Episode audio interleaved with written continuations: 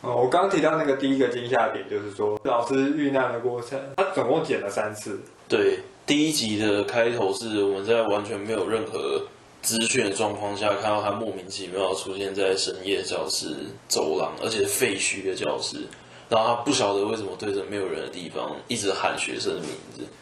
那学生的名字还不是传说中鬼的名字，而是他自己班上学生的名字。嗯、所以那个第一集的开头，第一次剪出来这个东西的时候，你会非常非常的不飒飒，完全搞不懂这个人在干嘛。嗯、然后第一集的最后就告诉你他为什么喊着学生的名字，他为什么是去废墟的校舍。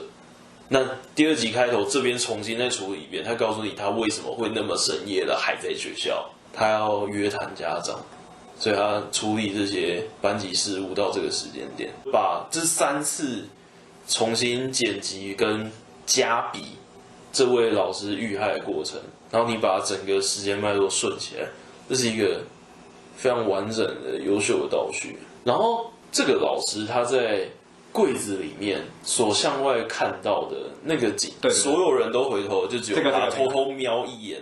没有，他没有偷偷瞄。有啦，他眼睛有那个睫毛线，哦、那个角度是算好的。他就是要演这种，就是所有人是惊讶，整个人转过去看，只有他，他的状态不一样，他是斜过头，然后偷偷瞄一下。他把这种东西称为恐怖，他把刚刚那一幕放在应该要呈现恐怖的东西的地方，然后同时让你觉得恐怖。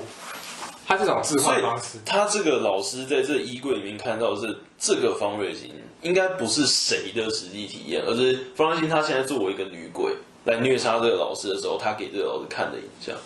我觉得实际上也有他当年发生的什么事的那个意思，但我猜后面应该没有篇幅补述这个老师的东西。然后他被绑的被刑求的那个都是好像是叫什么老虎凳，然后跟绑背后很明显啊。他那个醒来，然后看到妈妈在旁边，超恐怖。对，就是这一集里面女主角第一次在家里惊醒，她在昨晚那个梦惊醒了。她经历完亲眼见到自己的老师被自己咒杀之后，哇，这这跟鬼一样，这老妈比鬼还恐怖。她就整个完全没有灯光，不打什么东西的人就坐在那静静的搞恐怖。到刚到学校开始的那一幕，他用柱子，对，这一卡也是很棒。他在构图上面用柱子做了一个小小的 trick，然后就是女主角来学校，然后再下一幕不是，是老妈带着她来，然后那个主客关系瞬间就把整个画面压力塞满，超恐怖的，嘎，这比鬼还恐怖好不好？鬼都没这么凶，啊，口气是特别明显的，那种很干净的外省腔。嗯，还有他爸也是啊。对对对，就是那种很干净的、很自知分明的外省腔。这边我觉得真的特别明显，就是训话完结束之后，帮女主角整理胸口的那个叫什么领领子，对对对，整理领子的时候。哦，真的是跟第一集戴法库那段一样，好恶心哦！尽管这一集的后半我们才知道他们家里发生什么事情，只看这个动作，我感受得到那个恶心的感觉。而且台词也很好，很丢脸，你知道吗？每一句都很精准，没有多余的东西。这边厉害是全都是反问句，妈妈的每一句都是反问句，不允许你否决的那种反问句。嗯，这东西会把那个压迫感再往上更拉很多很多很多，超恶心的。老师这个东西啊。比较有趣，就是我们刚刚有反应嘛，就是说这老师一走进来，然后就呃就干外省精英富二代啦。然后他写名字，对啦，就是外省精英富二代啦。开口讲话就是外省精英富二代。他说我是校长的儿子。哇，你不长吗？他在讲我是谁的时候，他很明显是带着这一一整身优势。他是体制内的胜利者，但是又说我们要反体制，就是那个时期可见的有能力反抗的。对，但是我觉得这个本身也暗示了他接下来可能会很惨，就是他的这个身份，然后有反抗。他身份带带来这个权威，会导致他没有立足之地。嗯，就是不单纯是说恐怖片里面好人死得早这种类似模板法则之类的东西，就是不在这个意义上，只说这个角色他的出身跟他这个身份，尤其是校长、权贵外省富二代，然后抱持着这种年轻热血的教育改革的理想，来到一个这么封闭的环境里面，你别说，就算把恐怖片的要素拔掉，他也一定会死得很惨。对，只有我是不同看法吗？你是什么看法？感觉他就是那种像是毛泽东，就是请全国人写建议书，然后收集这些建议书，然后再去偷偷的玩死这些有建议过的人。哦、比如说他送美、哦、大放那个吗？对啊，是是是，有这可能性也存在。你讲的这个可能性也还蛮不低的，哦、就是说这家伙是来用他懂年轻人的语言，所以他懂怎么套年轻人的话。没有我我，但是我觉得他纯粹就是热血笨蛋教师。热血笨蛋教师目前在第二集看来，可能更符合这个剧需要的角色。嗯哦，但是不完全否定，就是马克刚刚讲那个那种角色也是有可能的。但我觉得那种角色如果放游戏里会更有趣一点。嗯，尤其照着这个老师目前第二集的这个演出风格来看，他大概比较像是纯粹的热血笨蛋。哦，就是他会因为他热血笨蛋而死。我只是觉得，因为他每一个人都送个东西，真的很怪。这个哦，这个也是马上就想讲的。他到底怎么知道这些东西的？云香这个东西是名字的联想就算了，陈家那一个八嘎九，他的那个 CD 他是怎么知道的？他带去学校偷听都是在禁忌的那个废校楼里面呢。他只有去那边的时候会偷偷带起来听，他大概连家人都不知道啊。就他的这个爱好，老师怎么样去准备到这个东西？他怎么知道讨好这个学生要送的东西？所以马克刚刚讲的那个，这家伙实质上是个贱货，这个路线我觉得完全还保留着可能性。我只是想说，要是这种东西都藏什么录音笔，不是，反正就是监听的东西，是会干这种事啊。那个年代情报机关是会干这种事，没有错。送礼里面夹藏你不知道的什么东西。或者是假装好意，向你要推荐说最近你多读什么书啊？这样，哦，就是假装我跟你站在同一边，我们拥有同样的知识水准、跟理想抱负跟那种追求，然后我们也需要拥有同样的私密场域，那就是那介绍我进读书会嘛。哎，最近的书单进去，然后眼线抓就是啊，你这书从哪里来的？那个时期的情治机关是会干这种事的。但是，一九九九年没有到那么，九九年应该是没有这么夸张。对，但是在这个脉络底下，如果他想塞这个元素进这个剧，可能性不为零啊。但我觉得依照他的剧情推进的要求，应该不会。对啊，他没办法塞不进去。我也觉得他应该就是热血笨蛋。哦，好。但是可能性不为零，因为如果真的是很有趣啊，就是他必须要更强的工艺才能把它圆回来。嗯。哦，好，那我就放心了。我没有特别想要这样子的走向，但是我无法不阻止我往这个方向想，尤其是送了礼物以后。你玩过原作就不会觉得他是这样。我出于一个纯粹就是愉快犯的心态，我反而有一点点希望他往这个路线走。不要啦，真的是往这个超容易爆炸的路线走。总之，这个热血笨蛋进教室的这一段稍微有一点尬，但是那个尬就是因为他本身对这个环境来说就是尬，对，他这样的演出啊，那个氛围什么东西都还蛮尴尬的，但是并不会因为这样子而想要去扣这个段的分，他的那个尴尬是好吧。确实就是这么尴尬啊！我能想象，就是如果现实中真的有这种人进了这个教室，就是会这么尴尬。然后这边有一个奇妙的关键字，就是老师好像是无心的，他向全班询问说“我是谁”这个主题是他设计好的某种教材，就是希望大家挖掘自己、面对自己之类的，不要再用过去知识教育叉叉叉。但是这个东西放在云香的耳朵里面，好像是某种关键字，大概会连接。之后的家庭问题吧。嗯，我觉得他家庭问题非常的还原，亲子关系很还原。我们要不要先讲，就是按时间来讲，看这一段，就是八加九跟小燕乖乖女的互动。我觉得那个八加九好，他他演的他很会演，他很超强的，又长得帅，很不公平哎。那个痞样真的很会，老天爷老把奇怪的才华统统往同一个人身上塞。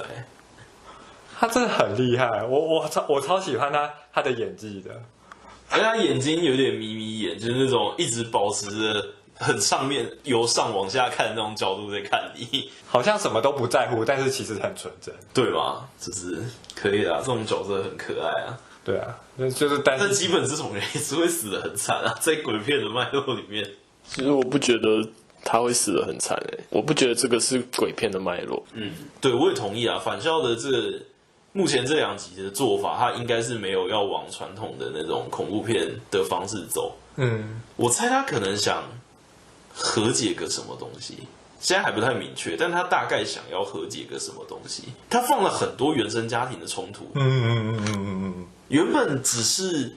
第一集里面集中的是校园，校园是个拟似社会嘛，它集中的是这个同才群里面的内部冲突。但是到第二集之后，他开始摊开是主要角色群的原生家庭的内部冲突。这东西放起来，你就看得出他好像想要去和解或者放下。因为他要谈的是整个教育体制的问题，所以他谈谈每一个每一个角色的原生家庭就成为一个非常重要。必须切入的点，而且你跟跟原作对比，就是除了女主角有家庭背景，然后那个男学生也有家庭背景，连那个老师他是那个校长的儿子，他我觉得他也会讨论到他的，因为他很显然会跟他老爸冲突。对，沈静这个角色，老爸他那时候压教官，哎，他是压白教官，然后说那个班我有安排好了，他安排好是扔自己儿子去，他我。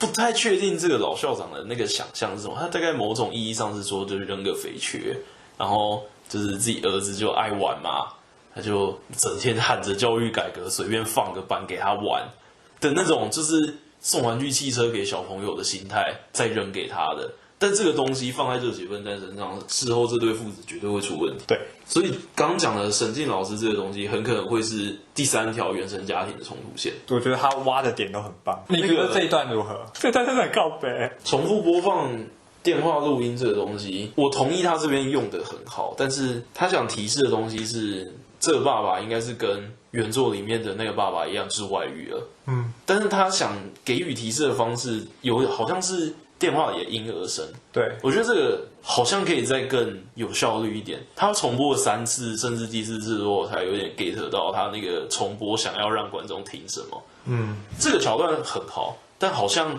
实质演出上可以在，我觉得他传达不够有效率。但这个桥段是真的很棒的桥段，它是一种，因为他们就是困在这个东西里面，所以他一直重播那个声音的循环，也是一种困住的感觉。嗯，然后而且他的镜头是一直往推。推推，他的每一颗镜头都是用推的，缓慢的推，很有压迫感。这个，对啊。但是他那个很重要的地方，在于他是一个就是承前启后，让女主角下定决心要跟着去玩碟仙的。对对对，那个就是，就是老妈又来了，然后老妈又来了，那我怎么办？反抗他？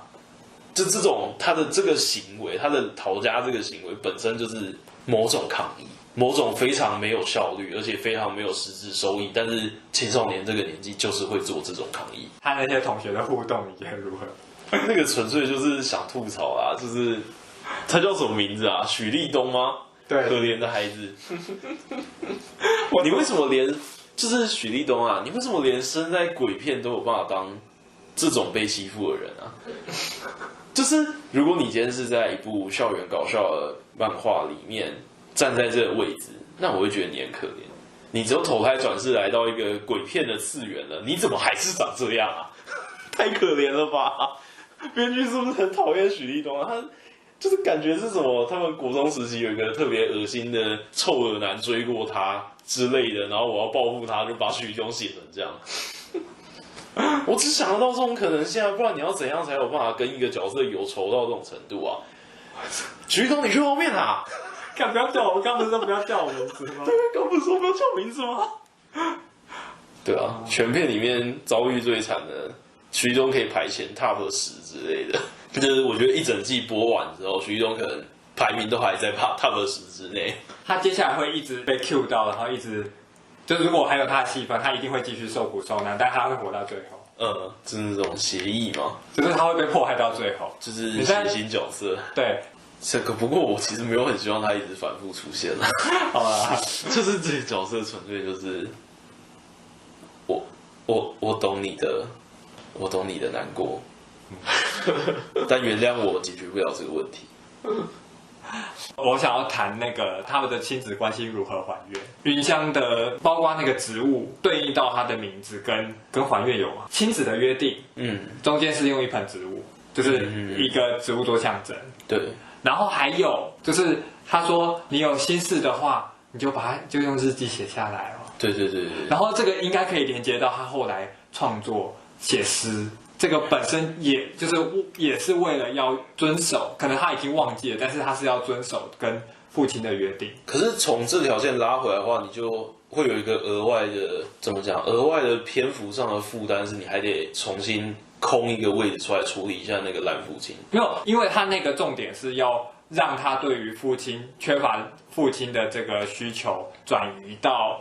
对于那个老师转移到老师身上，对，所以如果这样子做的话，就可以跳过父亲，对，对，对，而是说他对就是原生家庭的男性长辈的典范崩坏，在老师这个热血笨蛋的辅助下获得补完，嗯，他用那些象征去连接，这感觉是可行的，可这就已经不是解决原生家庭问题了吧？解决自身的也不算解决，啊，那你该怎么说呢？就是这个妈妈的问题值得被解决吗？这种母亲值得被解决吗？就是如果说故事的最后只有云香得救的话，我觉得 OK。嗯，就是这种父母似乎不太值得浪费篇幅来救啊。如果是我的话，我不太确定编剧是抱持着怎样心态来设计这个父母的。但是这样子的父母，这样子的失格和他们对孩子成长造成的这种负面影响，如果最后只有云香透过这个。书写的创作的方式得救了，然后母亲还是那个鸟样，我觉得可以接受，很真实，对，很写实。他这个小孩子在小时候目睹父母吵架这件事情呢，哦，我其实不太确定要怎么讲才能完整表达那个情绪，哎，就是说这东西的普适性、泛用性真的很高。嗯，我没有特别要说这个桥段多么的。巧妙、精明、聪明之类的，怎么说呢？我就有这个成长经历，所以我只能说，几万家的悲伤用的是差不多的那几句台词。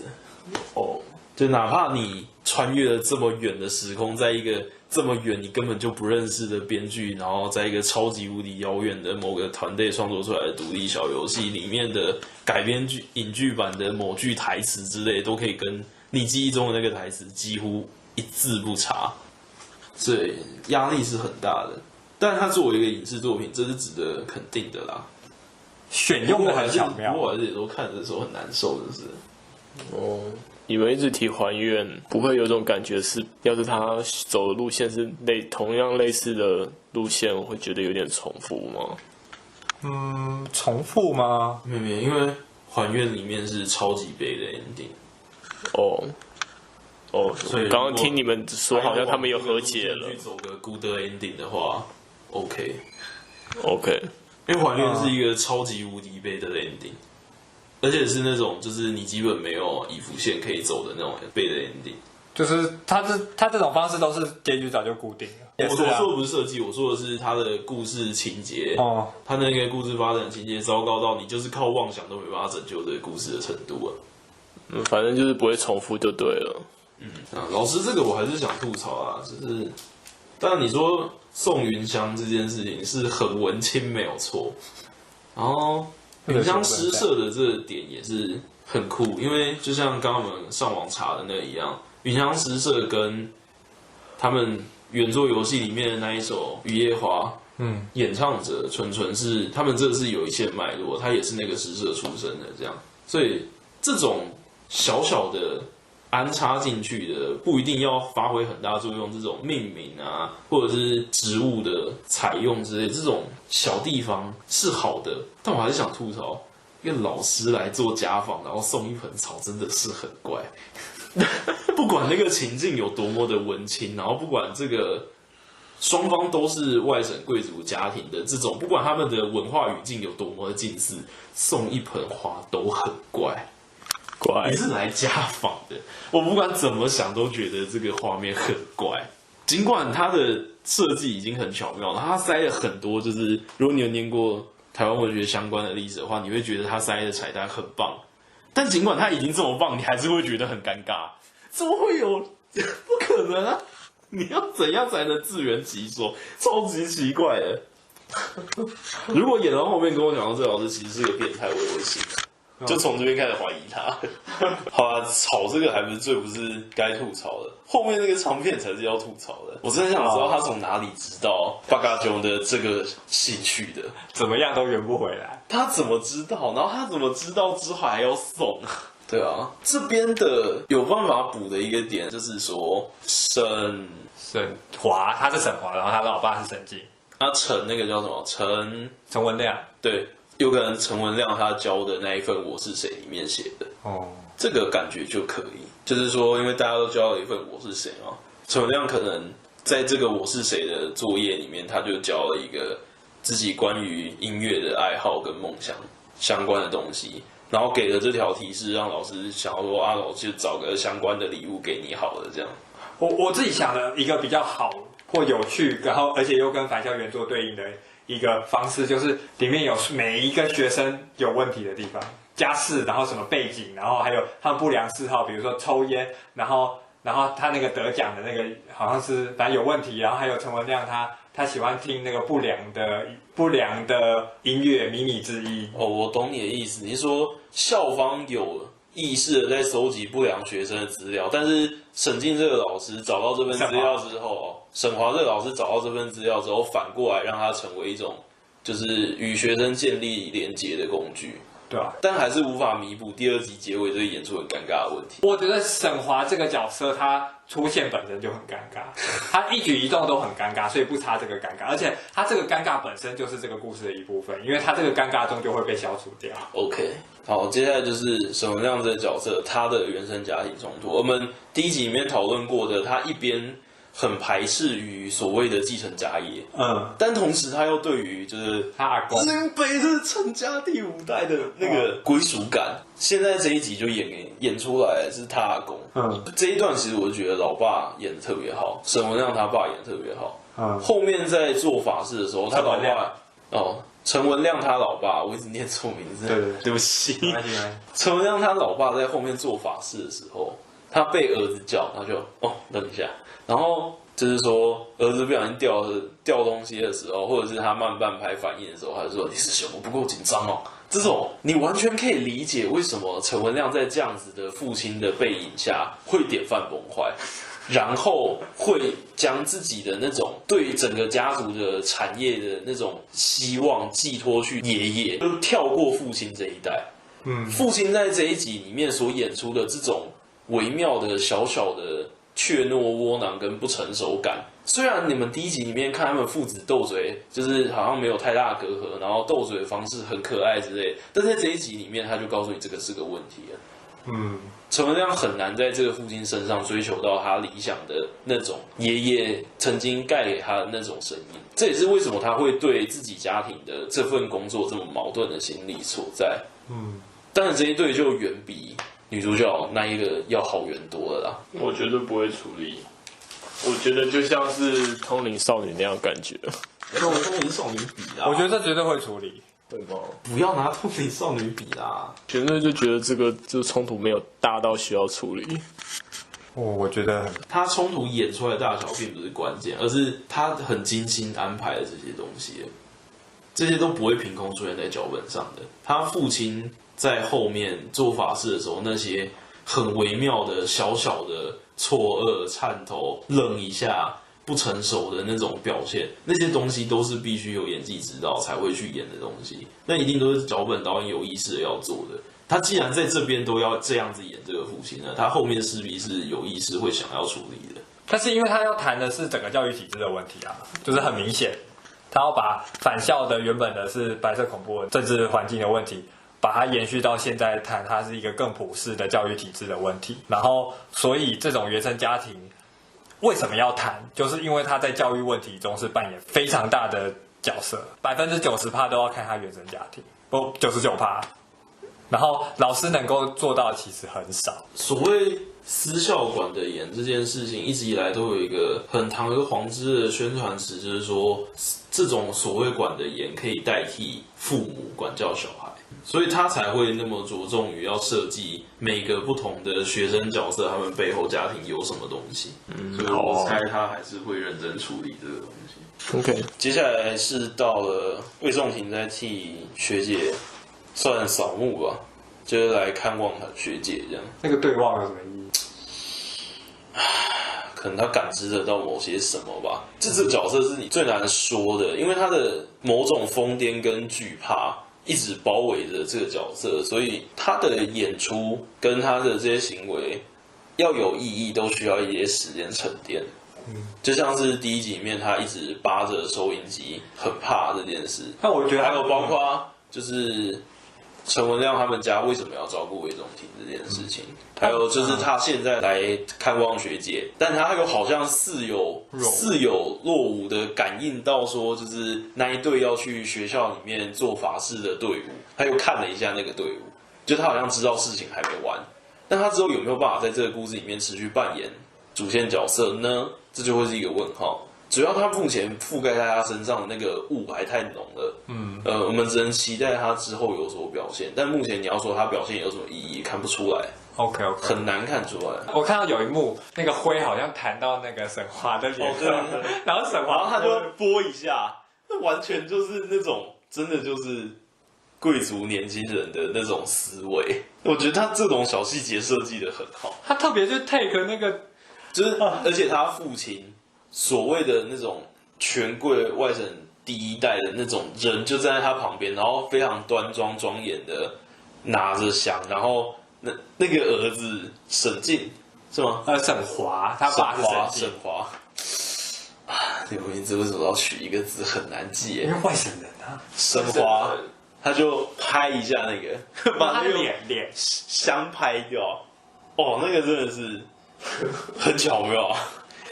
嗯，这种桥段很巧妙，他比起直接让父子吵架，或直接让父子讨论这个班怎么带之类的，你从这种细节反而才最能表现他们之间的隔阂、差距跟互不理解，跟他们之后必然要产生的冲突。表面上冲突应该是他跟白国峰的冲突，因为你看到很明显就是他们走过来的时候，是他后面带着两个人，就是曾经校长带着两个人。对对对，校长走过来，然后众老众教师开路的那个画面，他们的站位是有讲究的，他是根据权力关系跟角色关系在站位的。所以他们后面两个人很很明显会会有冲突，但是最大的冲突应该还是他跟他老爸的冲突。很妙。那我们之后可能要谈到就是鬼鬼在这个作品里面扮演的角色，就是他会跟返校的里面的一样吗？云香他这一集的结尾这一段跑来废校舍这边之后，进入了一个被包夹的这个情境。看 body 的这一位应该就是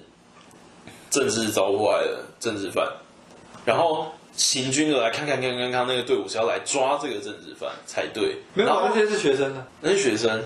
对，我看一下，我不太，其实我也没有很真的很懂这个安排是为了什么。我我觉得可能要看到之后。但是这个应该是学姐的，应该是学姐在轮回，所以那个应该是罪恶感的体现才对。哦，对，我懂你的意思了，你这好像才是对的，就是说，因为这个废校舍里面就是原作游戏的结局，学姐被困在这个校舍里面，然后不断的循环她的那个阿比地狱。对，那这边呈现的东西就是，这可能是被抓的学生。他害了被抓的那个学生，然后那些啪啪啪过来的学生，就是他心中的那个罪恶感。对，而且他这个是跟这个场景是跟那个他们做法是互相呼应的。嗯，所以韩翠楼这个地方，每一次进到韩翠楼这个废墟之后，基本上可以将这个场域视作是方瑞欣死后的形象世界。嗯，他在那个在演那个循环，在演游戏里面的那个循环。因为我们玩不到那个循环，所以他让云香这个角色闯入这个界域，然后看这个循环。你这个循环其实没有要去伤害云香，对，云香虽然很着急要逃进去，但这个循环是在这个校舍本身内部循环的，他们没有去要攻击云香或去抓云香。云香虽然很慌张逃进那个存档点，但是那个行军的那些行军的步伐跟。被抓的鬼之类的都没有要来跟云香互动，他们应该是这个场地的一部分。嗯，所以如果是这样想的话，那这个场地之后出现的这些鬼的场景，或者是这些这个场地内出现的回忆的场景，应该就都是呼应着学姐的形象世界吧？存档点这样我还是觉得很妙，所以我不是我没想到他会这样子用。就是逃逃逃逃逃逃，让我进去。没有，但是那边没有香炉，那边只有红色的光，让你以为安全。但是你看红色的光照的又是那个。对，就是有玩游戏的观众看到这种红光笼罩，然后后面有个柜子之类的东西，你就会觉得啊，看存档点到了，我活了，我活了。然后一转身，不是，这里是音乐教室。看他，我觉得他骗我骗人。这里是音乐教室。哦，不得不说，当初音乐教室那个拍手，我真是吓了半死。嗯那真的是会跳起来那种，靠背要死。嘛，然后最后就是云香在家写诗，然后他好像写诗这件事情，好像是呼应着老师去说啊，你要发掘自己，你是谁，然后要放弃学校体制对你的钳制之类的。在其他学生身上可能展现了这个正面意义，但是在云香的身上展现那个我是谁的这个问号，是说他被鬼附身了。对，我觉得他被。方瑞欣这个女鬼附身了，所以最后面这这一集的标题的我是谁，就是他们最后方瑞欣跟云翔一起站在镜子的镜面中的那个时候，还问说我是谁？方瑞欣后面那个，你有看到他这边被附身之后就一路容光焕发。然后在课堂上面发表他的诗，这是以前他妈妈不准他做，然后学校也不肯准他做的事情。然后他在班上就是容光焕发，然后重新回到了第一集刚来还没成为鬼之前的那种，就是大家仰望他，然后老师邀请他这些，他一切都意气风发。陈文亮在后面有点那个他怪怪。一直皱着眉头，然后跟他怪怪。对，尤其这一集他们前面在围墙那边走路聊天的时候，刚好就有提到说，最后一种是鬼被鬼附身才看得到鬼。嗯啊，他最后在镜子中，他的情境显然是最后一种，就是他被方瑞欣附身，所以他看得到方瑞欣。最后那边镜头都没有带到嘴巴以上，的确是不错的方式。对啊，对啊，呈现那种诡异感。嗯，这个东西效果是好的。我觉得其实它是第二集一个段落。嗯，这跟它的那个放上 OTT 平台的形式也有关，就是一次放两集，一次放两集。对，你第一第一集看完是搞不清楚状况，但是你要看第二集才是一个更更完整，把前前面事情都交代完了。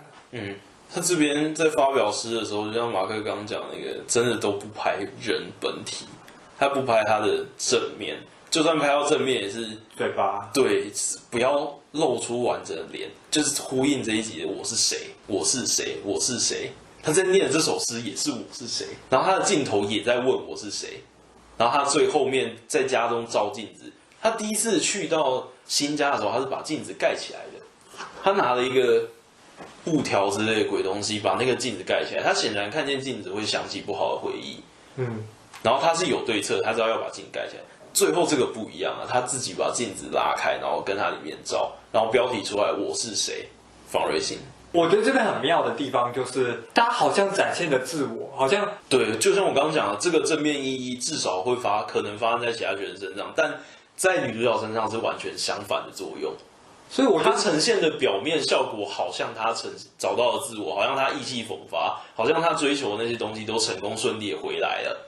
但那个东西就只是鬼神附身的暴风雨前的宁静。不是，我觉得他好像有某种在批判老师，或者是也在批判他以为他天真的。哦，我懂，我好，我好像懂你意思，就是说，就是云香这个乍看之下好像成功的教改案例，成为一种讽刺热血笨蛋的方法。对，我我我有点在担心他。只看这一小段的话，不太确定有没有这个意图。但是如果之后连续出现这样子的对应的话，可能就会有这个意图。因为他很明显，未来是他会在沈华身上找他爸爸的影子，嗯，就找他失去的父亲。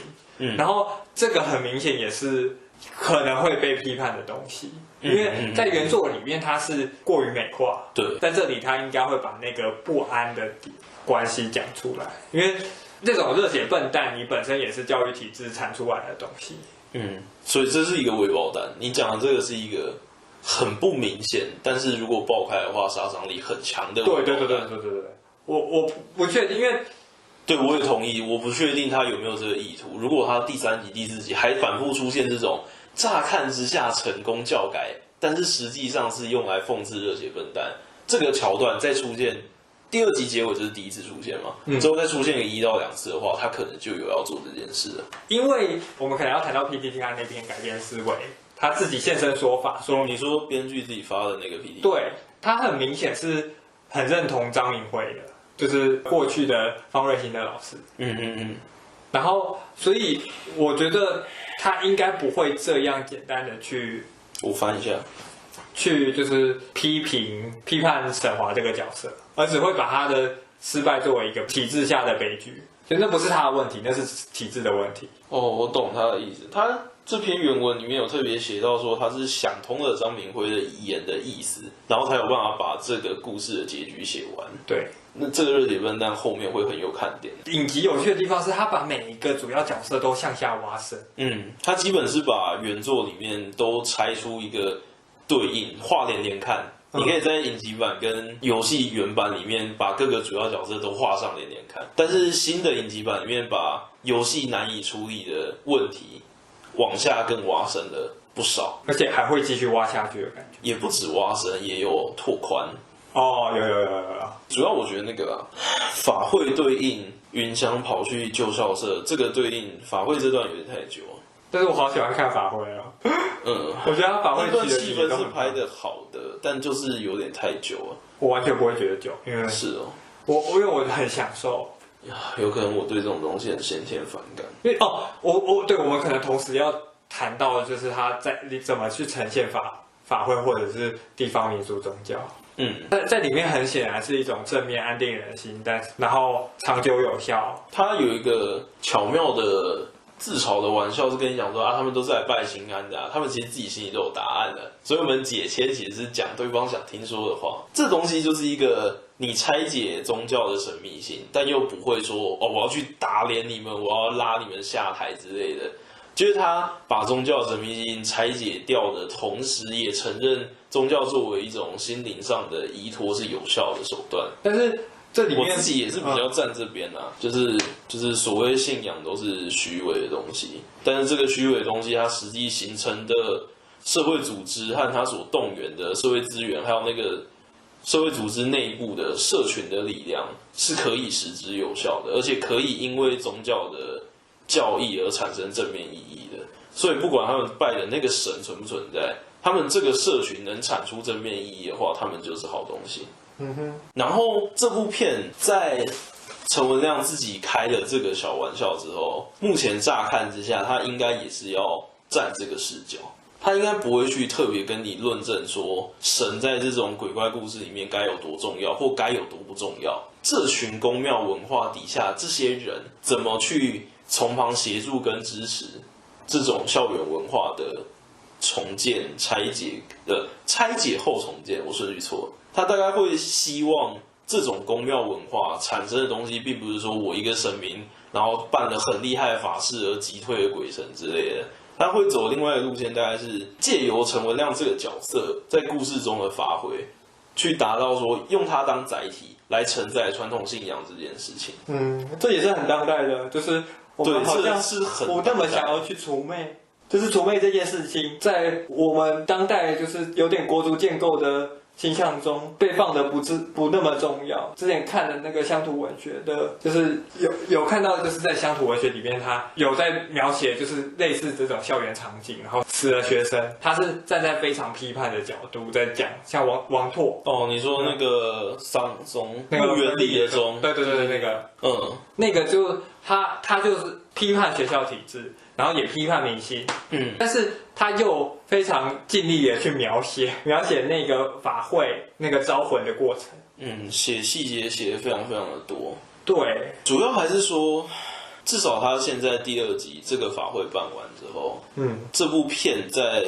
传统民族信仰的视角，他会选择切入点应该会是社区经营。会是人际关系之间的互相辅助、互相支持，而那个东西会是宗教给予你这个信仰跟力量，让你有信念去互相支持跟帮助这件事情。他会用这个东西当载体来做传统文化的处理。我也是这样觉得，但是我觉得，因为本作里头鬼怪的地方有自己的前因后果在了，对，嗯，所以你就不可能会产生宗教和鬼怪对抗的故事，不会像大法师那样，大法师就是纯粹的恶对。就是纯粹也不算纯粹的善，但是大法师的恶是。我懂你的意思，就是这部片的先天结构本来也就不那么允许宗教的神力介入故事过多。对，这样就有点不平衡。这个作品的先天结构确实也让所谓的民间信仰怎么发挥变得很困难，因为他所以他才需要陈文亮这个角色，他需要这个载体去让他在角色群之中的周旋跟。支持，然后你说啊，陈文亮这个人为什么有办法这么好，或者为什么他之后有办法支撑住谁，或者之后他采取了什么样的行动挽回了故事的什么？啊，那个他的陈文亮这个角色能量来自于哪里？就是他们家族的这个东西，他处理好家族的这份情绪之后，他会当做一个载体，承载好传统民族信仰中好的。宣传正面教义的，让人们向善的那个部分，然后进入故事里面去跑。因为它整个问题是来自于体制的问题，就是鬼怪只是一个表象，它最后还是作为象征，它不然就太那个，那这英文叫什么？Ex Machina，对，机械教。对对对，的确是神。对对对对，OK，那我们就期待它的发展。对啊，好看，好看，远比想象中要好太多了。这两集。